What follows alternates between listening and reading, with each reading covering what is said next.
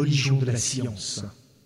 Ce n'est nullement un hasard si le premier mot du Coran révélé au prophète, paix et salut d'Allah sur lui, est Iqra, lis.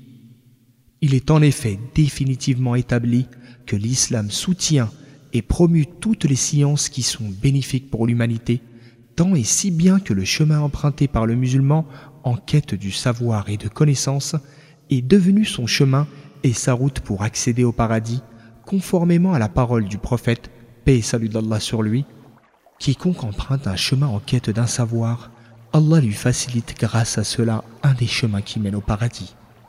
Rapporté par Ibn Hibban.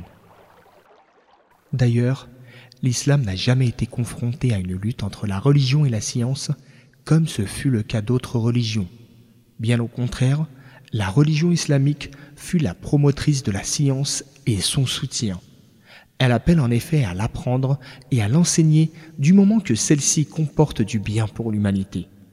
L'islam a même porté au nu le savant qui enseigne le bien aux hommes et l'a couronné aux honneurs les plus élevés puisque le prophète, paix et salut d'Allah sur lui, a déclaré que toutes les créatures prient pour celui qui enseigne le bien aux hommes. Hadith rapporté par.